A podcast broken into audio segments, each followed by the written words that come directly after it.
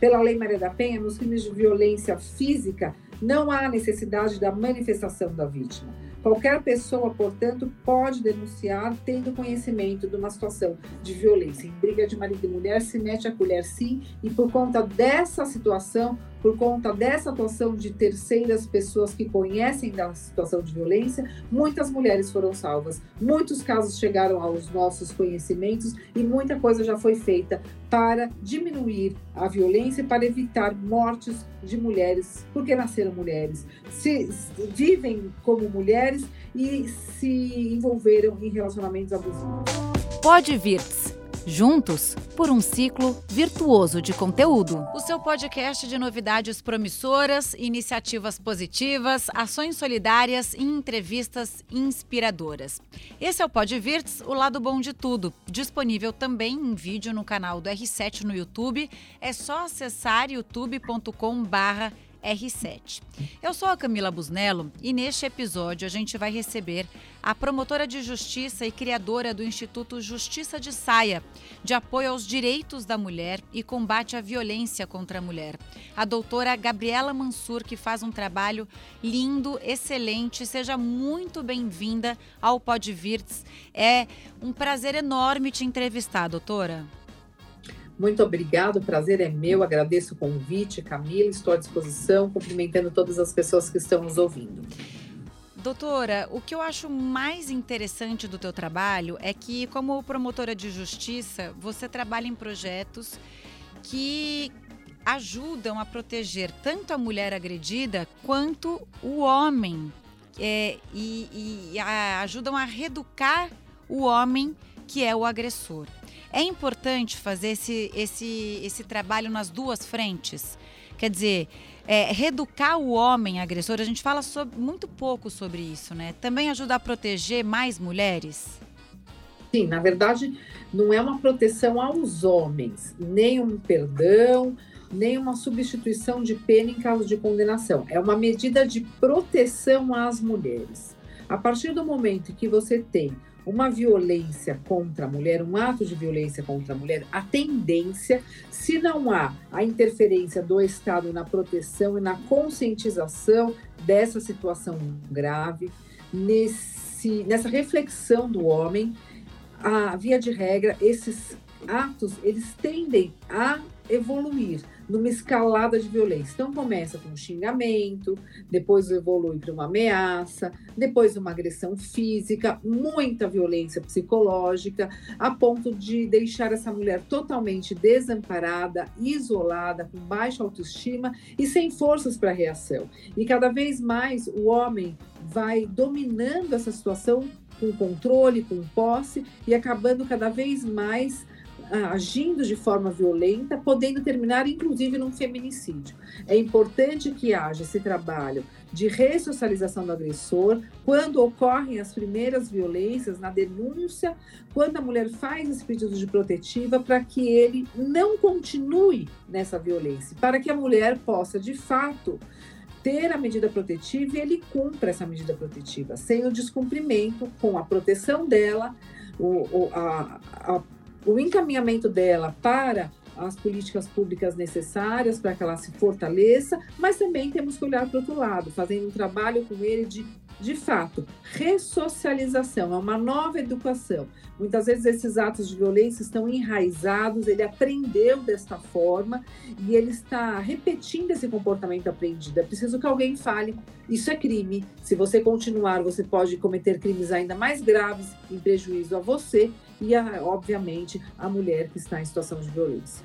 É, eu, eu quero falar ainda nesse ponto da, do papel do homem, porque é, ele é o vilão da história, né? A gente não deve nunca fazer um julgamento, mas num relacionamento abusivo, é, o, o, quem, o lado mais fraco realmente é o da mulher. Então a gente pode colocar o homem sim como o vilão dessa história. E quando eu li isso, né, que tinha uma reeducação do homem, eu falei, poxa, então é, tem como o homem é, se reeducar e não voltar a repetir a, a, tratar uma mulher daquela forma e não voltar a matar? Porque a gente fala, muitas vezes a gente vê que o homem que agride fala: não, foi com ela, ela me tirou do sério, ela mereceu, ela me provocou, ela, ela fez por merecer. E, e, e você vê que é uma coisa que é, vem de uma educação por parte do homem, né? Uma falta de amor também vem de uma desestrutura. E aí minha pergunta é, então essas pessoas, elas podem ter um novo começo? Elas podem não fazer isso de novo? Olha, o resultado é muito positivo. De todos os casos que nós fizemos esse trabalho de ressocialização do autor de violência, nós tivemos uma diminuição, uma queda da reincidência de 65% para 2%. 63% dos homens não voltaram a reincidir. 63% dos homens que foram para os projetos de ressocialização do agressor se conscientizaram, refletiram, se arrependeram e transformaram os seus comportamentos de forma a evitar que aquela violência evoluísse na escalada da violência, terminando em atos mais graves, inclusive no feminicídio, como eu te disse.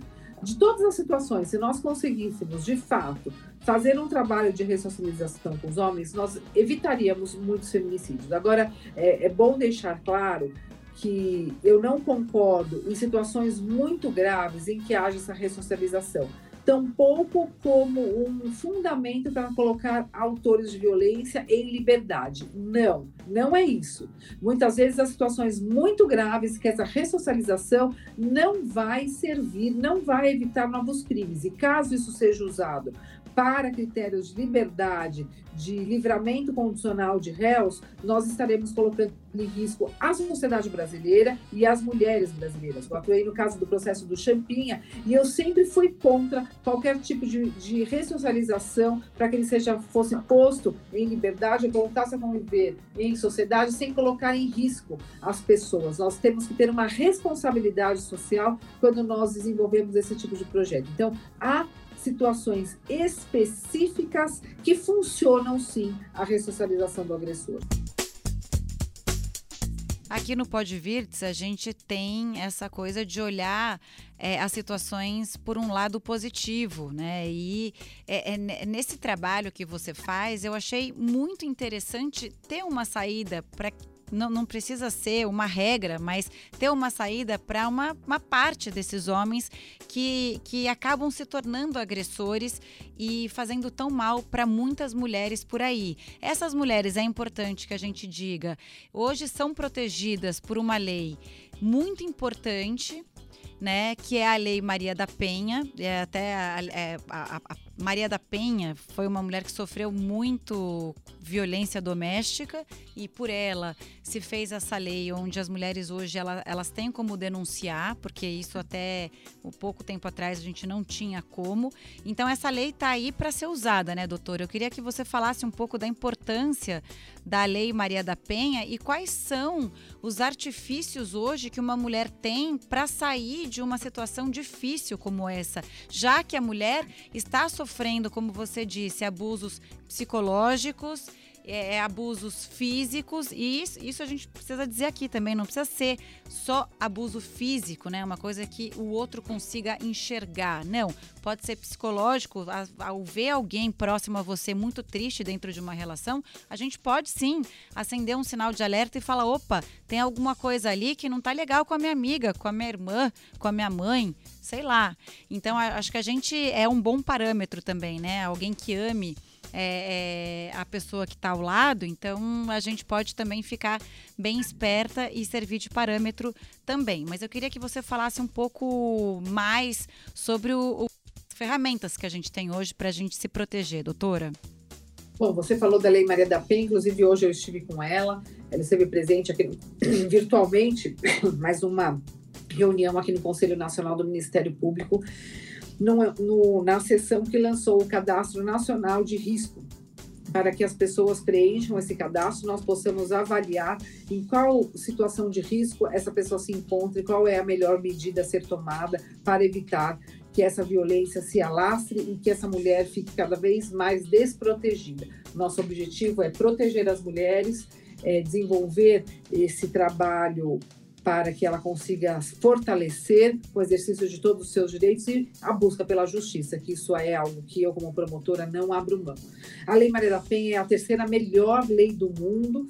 Nós temos vários instrumentos na Lei Maria da Penha, vários institutos jurídicos de ponta, de excelência, que podem de fato tirar a mulher da violência. O que acontece é que nós temos pouca efetividade da lei no Brasil por conta ainda da naturalização da violência contra a mulher, da falta de investimento público e privado, da conscientização das autoridades e também do julgamento social, que ainda justifica a violência, relativiza a violência contra a mulher, culpa as mulheres em situação de violência e acha que é tudo mimimi. Enquanto nós não mudarmos a cabeça da sociedade brasileira, não adianta termos a melhor lei do mundo, nós não vamos conseguir aplicá-la.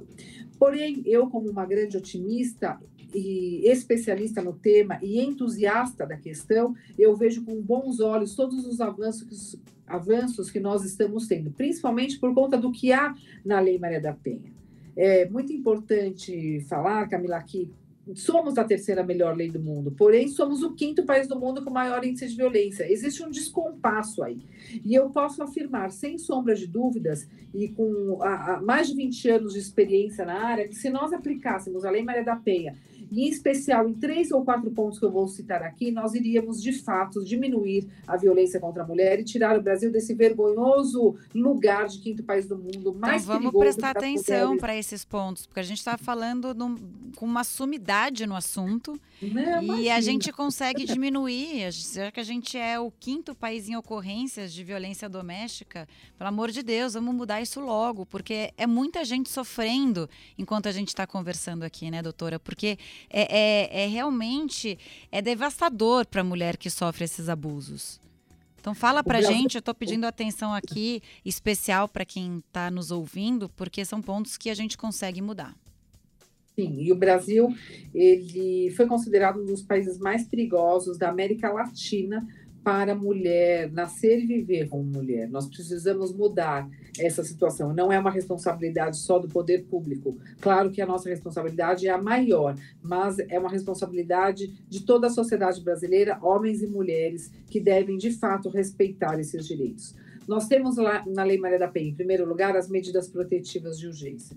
Elas são importantíssimas para evitar mortes de mulheres. As mulheres que estão em situação de violência devem pedir proteção devem pedir medidas protetivas para o homem não se aproximar, não manter contato, ser afastado do lar, ser proibido, se ele tiver acesso ao porte ou posse de arma de fogo, ser proibido, ser caçado esse direito, para também que ele não frequente os mesmos ambientes que a vítima. Há várias medidas protetivas que são eficientes para a proteção das mulheres.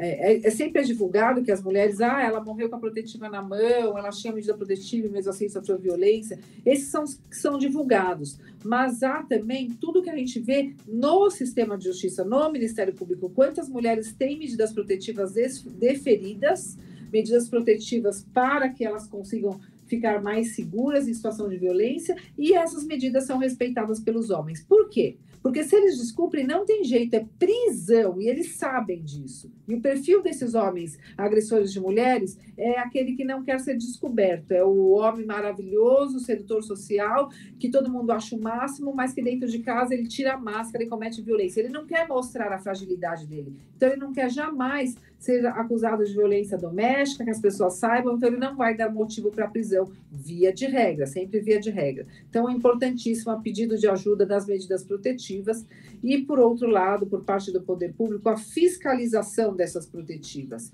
com projetos como o Botão do Pânico, Tornozeleira Eletrônica, Patrulha da Penha, Guardiã Maria da Penha, para fiscalizar. A protetiva não pode ser só um papel na mão da mulher, ela tem que ser um papel na mão da mulher que de fato a proteja, como um escudo. E isso só é possível se ela é fiscalizada e imediatamente a mulher que tem é, é, a situação de risco pelo descumprimento dessa protetiva chama a polícia para que esse homem seja preso e evite cometer essa violência ele vai é preso, Ele vai preso, vai é preso. bom as pessoas saberem, né? Ele vai preso, não tem conversa.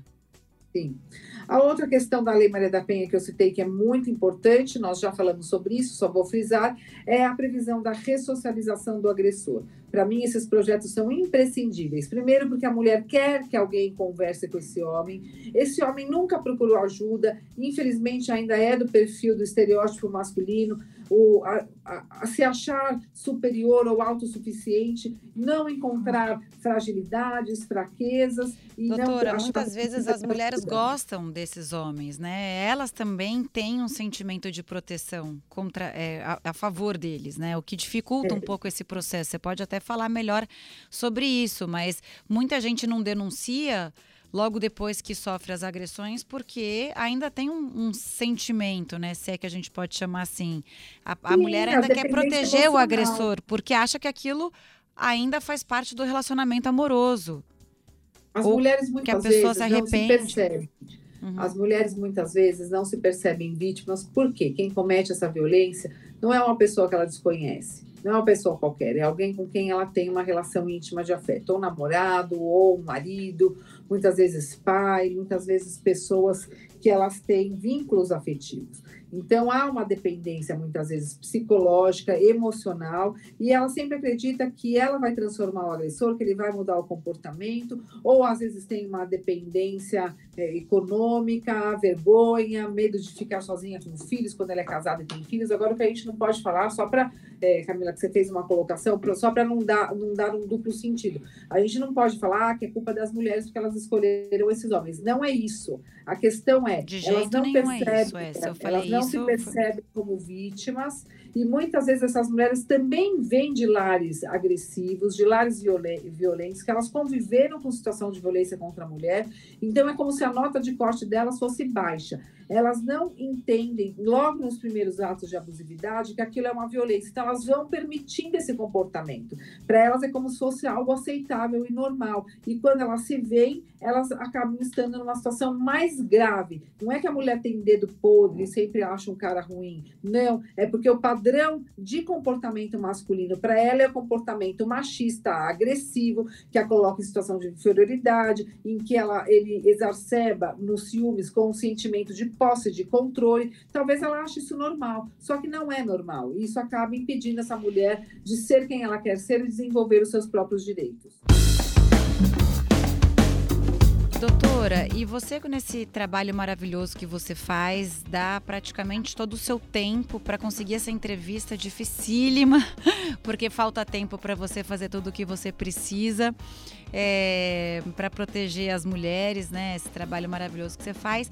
Você começou com um blog, a Justiça de Saia, e depois você que virou um instituto. Você me corrige se eu estiver errada, tá? E aí agora você é, tem um projeto social que chama Justiceiras, que é do instituto e é o primeiro atendimento multidisciplinar online no Brasil. Surgiu com a pandemia. Eu queria que você me explicasse é, é como funciona isso e, e como auxilia ainda mais esse trabalho que você já faz em proteger as mulheres? Vamos por parte. É, obviamente que eu criei sim um blog, mas antes de criar blog, eu sou promotora de justiça já há 18 anos e trabalho no combate à violência contra a mulher. Então não me agradeça pelo trabalho que eu faço, é minha obrigação. É a profissão que eu escolhi e é, a, é o meu comprometimento com a sociedade brasileira. O meu trabalho é esse, é a defesa dos direitos das mulheres e, como promotora de justiça, atuar na promoção da justiça frente a casos gravíssimos de violência contra a mulher e também no desenvolvimento de políticas públicas. Precisamos de, de, mais doutoras Gabrielas por aí, é, que, que trabalhem com tanto afinco, é, na, né? E também pra, pra... trabalho como promotora. Só que, Camila, nós precisamos pensar fora da nossa redoma de vida. Nós precisamos, quando exercemos esses cargos públicos, ficar mais próximo da sociedade para ver de fato o que, que a gente pode fazer para mudar a vida daquela comunidade, daquelas pessoas, transformar a realidade que uma pessoa que está numa situação de violência se encontra. Como que nós podemos fazer? Então eu passei a verificar quais instrumentos eu tinha à, à minha disposição para fazer um trabalho com mais impacto, com maior visibilidade, de conscientização, de aproximação do Ministério Público da sociedade. E aí, a época, eu lembro que eu estava de licença maternidade do meu filho Arthur, meu último filho, e eu via a questão de blogs de maternidade, eu via bastante. Eu falei, gente, vou criar um blog para os direitos das mulheres. Aí eu criei um site, comecei a falar de empoderamento, da necessidade da mulher trabalhar, que era importante também a mulher é, se sentir bem no trabalho. Misturei um pouco de moda, qualidade de vida, maternidade e comecei a falar sobre direitos das mulheres. Foi inovador, porque eu trouxe muita informação, eu gosto de trabalhar com, com casos positivos, coisas que dão certo. Então, mostrei situações de mulheres que conseguiam sair da violência, decisões judiciais favoráveis às mulheres, a, as leis, passar informação. E a partir disso, esse blog foi crescendo, foi se transformando numa plataforma, fomos desenvolvendo vários projetos, como o Tempo de Despertar, que é a ressocialização do agressor, o projeto Tem Saída, que é encaminhamento das mulheres no mercado de trabalho, fiz projetos com corrida, que é o é, Corra corrida pelas mulheres, movimento pelas mulheres, que eu gosto de correr, fazer esporte, acho isso Vou também chegar lá também, eu acho bom, né, que você tem uma frase que você fala, bom, se eu gosto de correr, que você gosta de fazer esporte, por que que elas não vão gostar? Faz bem, faz bem para a autoestima de qualquer pessoa. Então a pessoa que está lá, né, que foi completamente esvaziada pelo companheiro ou por alguém da família, como a gente já disse aqui, né, que, que estabelece um vínculo é, amoroso. E aí a pessoa começa a fazer esporte, começa a se cuidar e ela consegue restabelecer a, a própria vida, né? Começa a se olhar como um indivíduo forte de novo, né? É, começa a restabelecer a vida como um todo. Você disse aí que gosta de ver e ter um olhar positivo desses casos. Você tem alguma história bonita para contar para gente, para inspirar outras mulheres que vão nos ouvir e que de repente elas não percebam que não precisa de tanto para de repente conseguir mudar a vida? É, às vezes, clamar ali por ajuda já é o começo que elas precisam? Bom, só para eu, eu é, terminar aqui, esses projetos que a gente começou a desenvolver, esse blog virou uma plataforma com vários projetos desenvolvidos, com impacto, com sucesso, redes sociais. Da plataforma, nós desenvolvemos o Instituto, que foi um conjunto de pessoas que sempre estiveram ao meu lado, para me apoiar nos projetos, para trabalhar para essas vítimas voluntariamente, para atender as mulheres em situação de violência. Veio o caso do João de Deus, as mulheres me procuraram muito, foi os casos, um dos casos mais importantes da minha carreira, não porque é mais grave, todas as situações de violência para mim são gravíssimas, porque a gente nunca sabe qual que é o próximo passo dessa violência, então todos devem ser encarados com alta gravidade para evitar que isso se torne algo pior, para evitar que aquela mulher morra muito, muito, inclusive depois que ela fez o pedido de ajuda para o sistema de justiça. Então isso daí cresceu, fizemos o caso do João de Deus, o atendimento das vítimas, e durante a pandemia eu fiquei muito preocupada com a falta de estrutura para as mulheres saírem de casa, para denunciar as violências, dentro de casa sofrendo ainda mais violência, com situações de estresse que intensificam, são fatores que intensificam a violência, estresse, problemas financeiros, convivência forçada, falta de, de estrutura familiar, muitas vezes falta de esperança, isso causa maior estresse em situações abusivas, isso acaba ficando cada vez mais abusivo, mais violento. E aí eu fiquei preocupada como essas mulheres vão denunciar. Acabei desenvolvendo um projeto com denúncias online pelo número de WhatsApp, a partir de um formulário de pedido de ajuda simples. E a outro, por outro lado, quem iria atender essas mulheres? Nós criamos também um formulário para voluntárias se inscreverem. Em menos de uma semana, nós tínhamos mil mulheres inscritas para ajudar outras mulheres e 100 pedidos de ajuda. Hoje, os justiceiras têm 8 mil mulheres inscritas como voluntárias espalhadas em todo o Brasil e em 19 países do mundo. E já atendemos mais de 7 mil mulheres em situação de violência. E nenhuma dessas mulheres foi vítima de feminicídio. E se Deus quiser, nenhuma dessas mulheres serão. Então, com essa minha fala, eu já respondo a sua pergunta. Me fala uma situação de, de felicidade, de inspiração. Nenhuma situação de violência, Camila. Eu posso falar para você que é uma história bonita.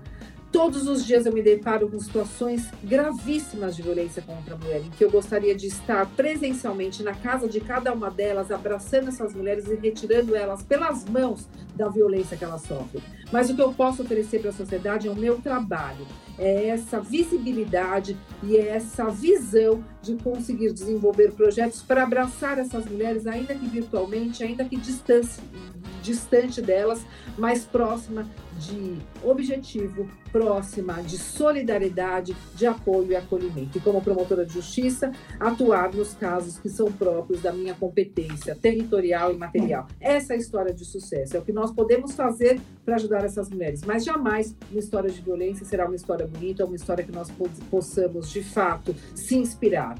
O que se inspira é a força e a coragem das mulheres e aquelas que lutam por outras, como eu e como muitas que já lutaram por mim. Então, o que, que elas precisam para que elas tenham coragem para denunciar, para dar esse primeiro passo? Estou dizendo ali do primeiro passo mesmo para conseguir falar, eu quero sair dessa vida.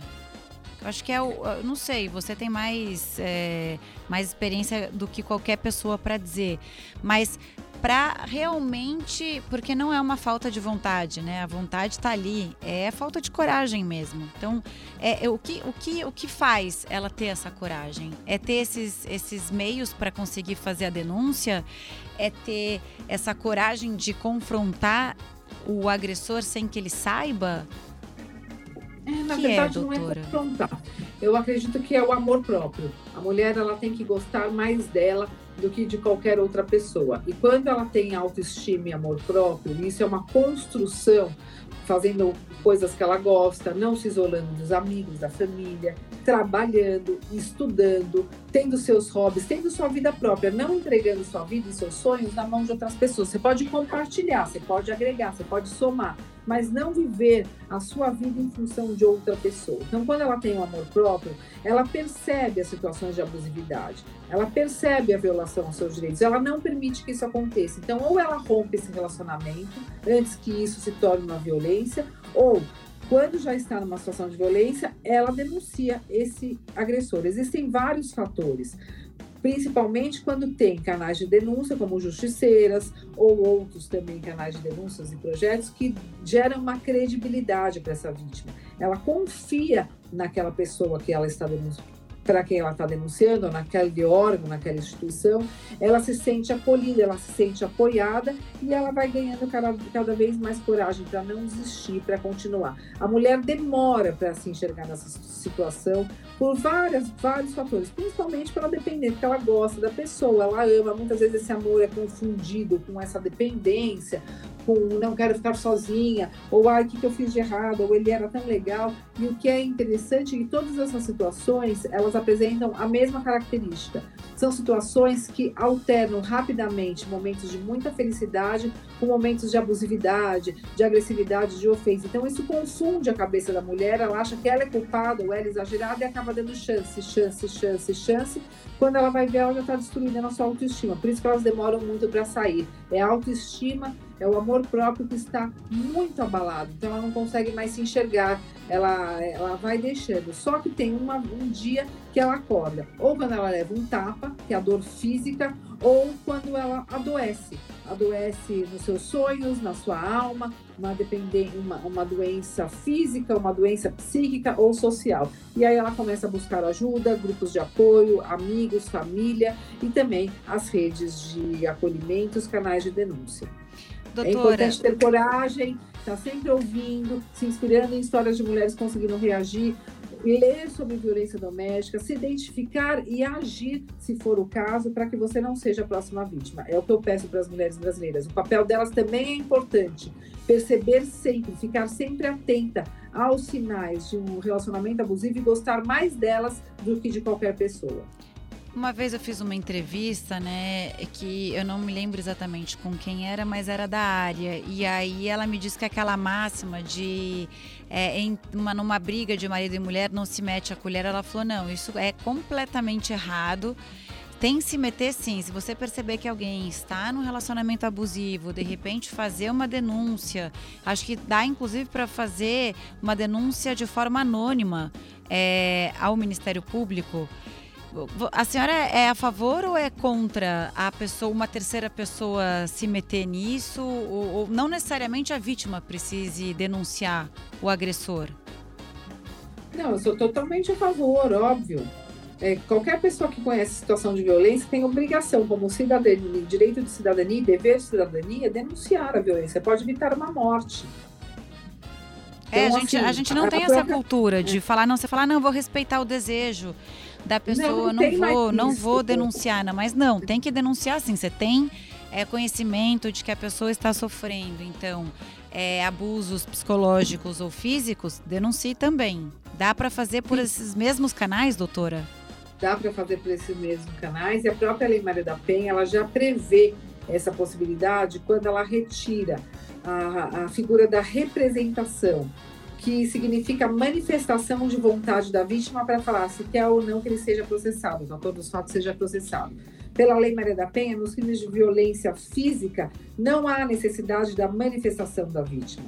Qualquer pessoa, portanto, pode denunciar tendo conhecimento de uma situação de violência. Em briga de marido e mulher, se mete a colher sim, e por conta dessa situação, por conta dessa atuação de terceiras pessoas que conhecem da situação de violência, muitas mulheres foram salvas. Muitos casos chegaram aos nossos conhecimentos e muita coisa já foi feita para diminuir a violência para evitar mortes de mulheres porque nasceram mulheres se, vivem como mulheres e se envolveram em relacionamentos abusivos. É mais comum do que a gente imagina, né? Se a gente parar para pensar em quem a gente conhece, que é alguém que já se envolveu em algum relacionamento abusivo, eu posso te dizer aqui facilmente três pessoas próximas a mim que já.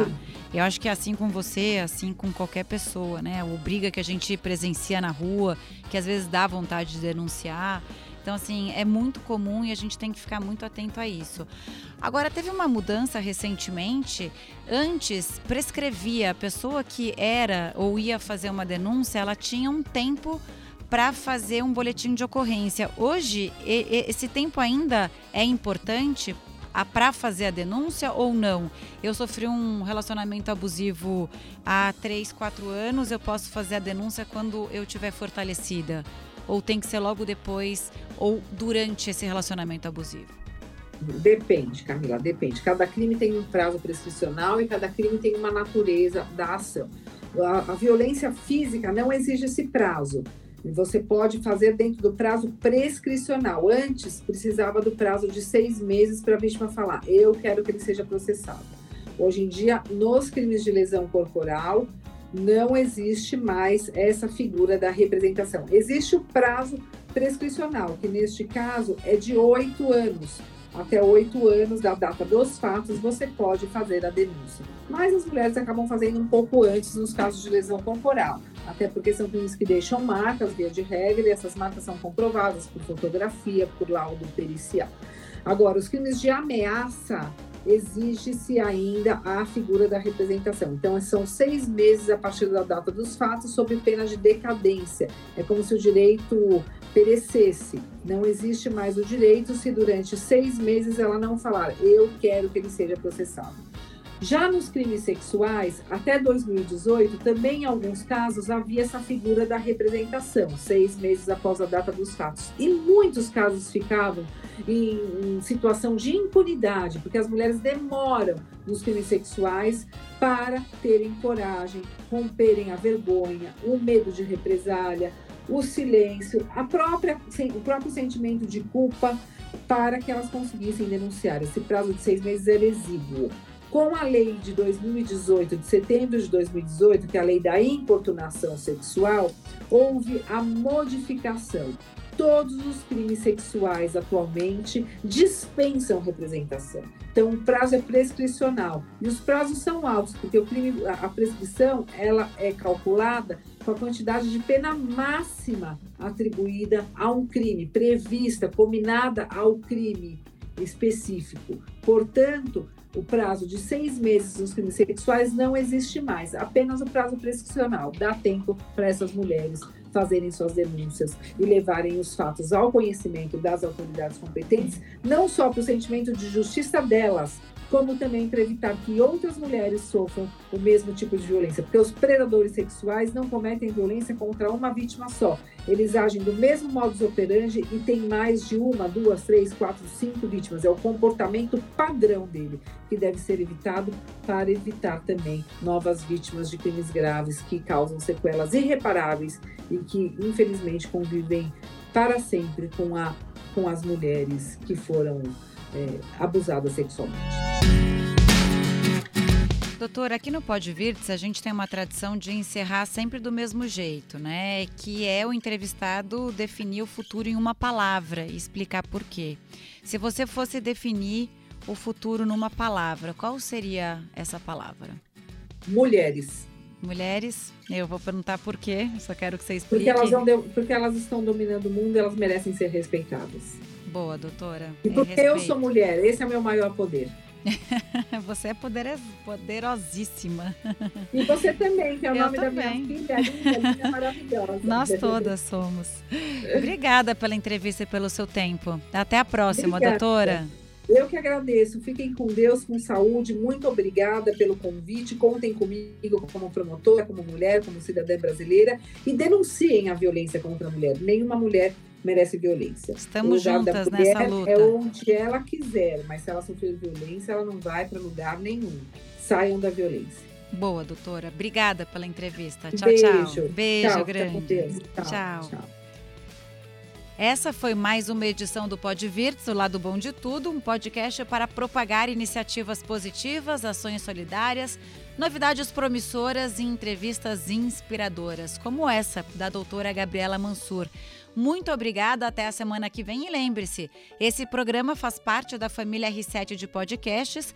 Todos os dias tem novidades para você em r7.com/podcast. Tchau, tchau.